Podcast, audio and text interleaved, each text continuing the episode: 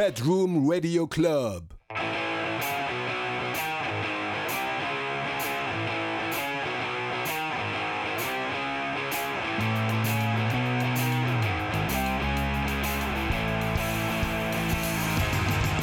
こんばんは、ボーカルの竹地光大です。ギターのボブです。ベースの慎太郎です。ドラムの上田圭人です。この番組は京都を拠点に活動するロックバンドパパヤコレクションがお送りするパパコレディオということで、今週から新コーナーが始まります。イエーイはい早速新コーナーの名前発表したいと思いまお願いすし。ます。パパコレのこれが語りたいのコーナーです。イエーイ。はい。まあこのコーナーはね、あの毎回 MC を変えて、まあ、僕たちの好きなこととか好きなものに関して、まあ、語り散らかしていこうっていうコーナーなんですけれども、早速今週はボブくんが語ってくれます。はいお願いします。今日は僕が大変敬愛するレッドホットチリペッパーズについておお話ししたいと思います。楽しみですね。はい。題して、レッチリのここがすごい。おはいはい。レッチリに関してはもう一日中喋れちゃうんですけど、わかりやすくレッチリのここがすごいっていうポイントを3つあのまとめてきたんで、それを1個ずつ紹介していこうかなと思います。はい。じゃあとりあえず1個目、ライブがすごい。なるライブがすごいっていうのはね、もうみんな言ってるんだけど、いろんなところがすごいんだよね。演奏がすごかったり、パフォーマンスがすごかったり、MC もあ変変だけど面白いし、エンターテインメントとしてはもちろんすごくいいライブなんだけど、演奏面に関してここがすごいっていう話していこうかなと思います。で、演奏面で、レッチリの何がすごいかっていうと、楽器隊3人ね、ベースのフリート、ドラムのチャドとギターのジョン。まあ、ギターは変わるけど、コミュニケーションがすごい3人。ライブ中も常にアイコンタクトとか、アクションとか、音とかで常にコミュニケーションを取り合ってる。で、これが一番顕著に現れてるのが、アドリブのセッションするときなんだよね。で、その時の起伏がね、すごくしっかりしてる。激しいところは3人が同時に激しくなるし、落ち着くところは一気にみんなが落ち着くんだよ。起承転結があるセッションができる。なる。ほど。これのあの一番いい例が2007年にポーランドでレッチリがライブをやったんだけど、レッチリってライブの最初と最後に必ずアドリブのセッションをやるよね。うん。で、イントロのセッションでは、最初はちょっとゆっくりめなメローな感じから始まるんだけど、それがね、突然めっちゃヘビーになるのすごいパワフルで、起伏をしっかり作れるように、3人がコミュニケーションをとって、音色変えたり、音が上がってったら激しくなったり、降りてったらゆっくりになったりっていうコミュニケーションがすごくちゃんとできてるから、起承転結がしっかりした13分とか16分になってるんで、飽きないんだよね。どういう風な演奏をしたいか、どういう風なことを言いたいのか、自分の楽器でっていうのをしっかり会話してるっていうのがいいところ。なるほとりあえず、ライブに関してはそんな感じ。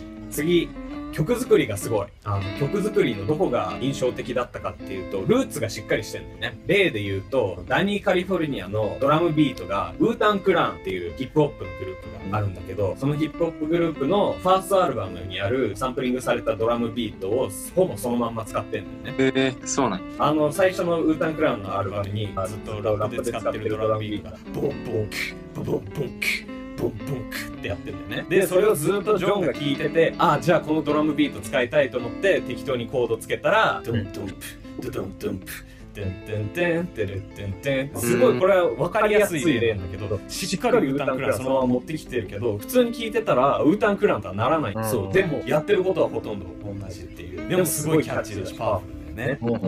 そうもう一つかっこよくてやっぱりみんな知ってるのがスノーうん。スノーって実はあのギターパートナーのねジミー・ヘンドリックスなんですよあれ。でどこがジミー・ヘンなの？って言ったら「デレレレデレレレデレレレデレレ」ってあれはもともとジミヘンがよくやるんだけど、その時はコードをそのまんま弾いてハンマリングするんだけど、ジョンの場合はそのハンマリングにアルペジオを加えて、ああいう風なフレーズに落とし込んでるんだよね。だから元は地味編なんだけど、そこにアルペジオを加えて、ああ、すごいリフになってる。だからそれもすごくね、あの、わかりやすいところから持ってきてるんだけど、ちゃんと自分の音に落とし込んでるっていうのが。なるほど。で、もう一個最後、これはマジでわかりやすいんだけど、Give It Away のアウトロー、ドゥルルルルル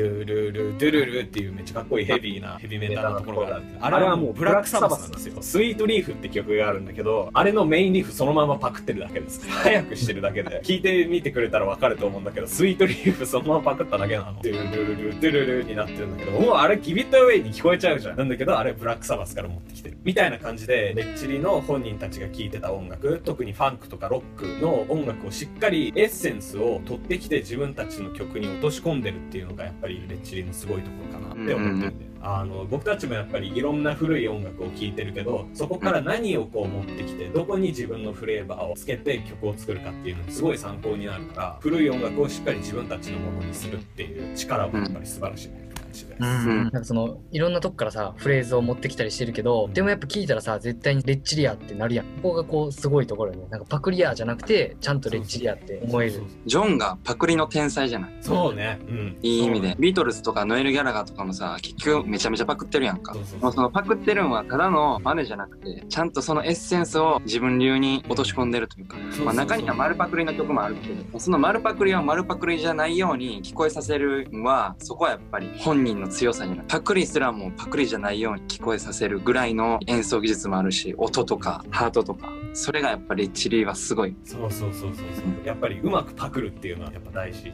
あとこれはおまけなんだけどレッチリって大体最初にデモみたいな感じのを作るんだって僕たちみたいに。うん。なんだけどレッチリのすごいところはその後本ちゃんのレコーディングをするんだけどほとんどの場合はデモの段階で撮ったテイクが最終的な音源になってえそう。だからもう最初にじゃあとりあえずパッパって撮っちゃおうみたいな感じで撮ったのが最終的な音源になるくらい演奏のクオリティが高いんだよ。ああなるほどね。いやそこがまた素晴らしいねレッチリって感じ。でさっきコーダイも言ってくれたんだけどやっぱジョンがすごいこれ3つ目。あもうこれはどうしても僕がジョン好きすぎるしどうしてもジョン聴いちゃうからちょっとこれは個人的な感情めっちゃ入ってるけどやっぱジョンがすごい。なるほど。あの他のギタリストいっぱいいるんだけどレッチリって。やっぱジョンがすごい。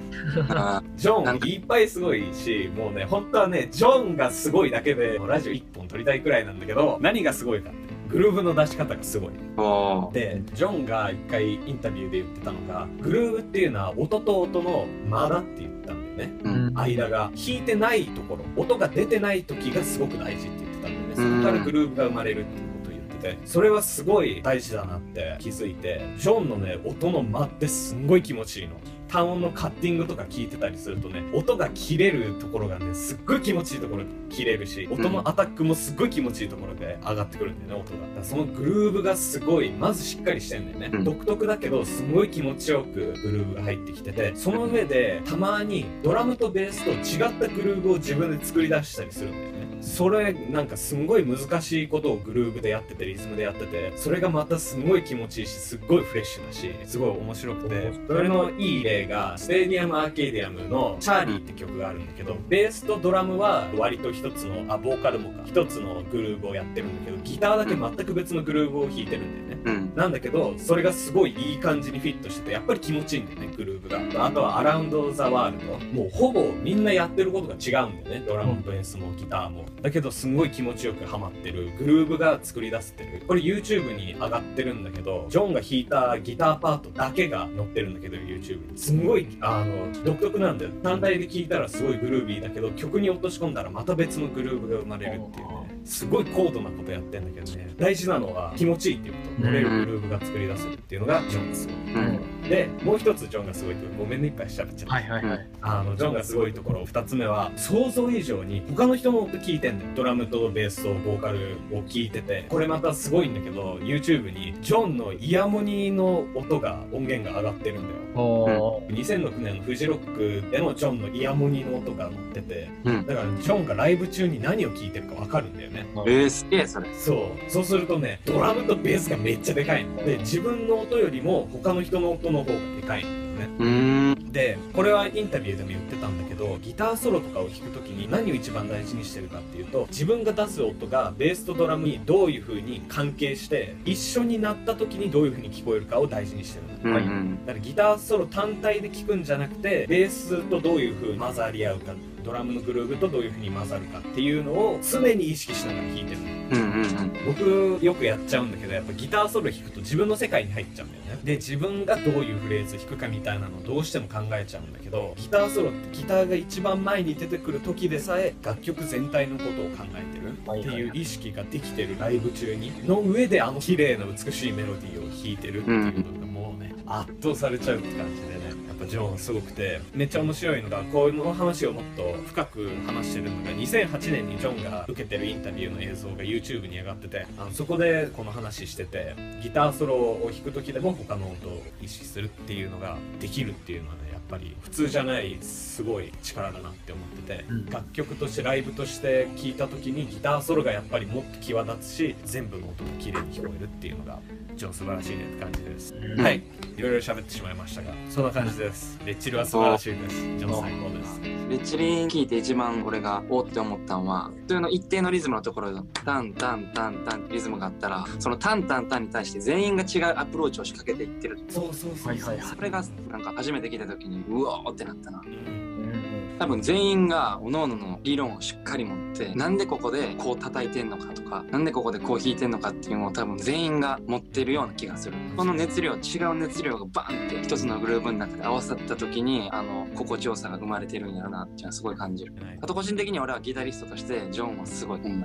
やっぱそう思う。うん、めっちゃうまいとか下手とかじゃなくてあのチョーキング一発聞いただけでも爆上がり。やばいよね。うん。ジャンルは違うけど俺たちの音楽とはファンクとかミクスチャーとかあんまりそこには手出してない。けどもう確実に影響は受けてますけどね。本当に。ロボットジェリペッパーズ。多分みんな聞いてるよな。うん。みんなが認めるすごいバンドだけどやっぱりすごいのにはちゃんと理由があってすごくちゃんと個性があるバンドだなって。うん。思う思うな。やっぱり自分の音楽性もすっごいいろんなところで影響を受けてるし、師匠みたいな感じだね俺っちりは。もうボブがもうジョン好きすぎるもんな。ジョン大好き。ジョンの話饒舌やったな。うん。一番良かったよテンポありがとう。あでも今日あれやな。もうそんなボブからレッチリのこといっぱい聞けてうん。よかったわ。うん。よかった。楽しんでもらえたらよかった、うん。ということで今週のパパコレのこれが語りたいのコーナーでした。ありがとうございました。ありがとうございます。と今日僕が紹介したレッチリの曲とその元ネタになった曲を Spotify と Apple Music のプレイリストにしておくので皆さんぜひ聴いてみてくださいということで今流れておりますファースト EP ジャムよりハローグッバイという曲でお別れです。ボーカルの竹地光大とギターのボブとベースの慎太郎と、ドラムの上田健人でした。バイバイ。バイバイ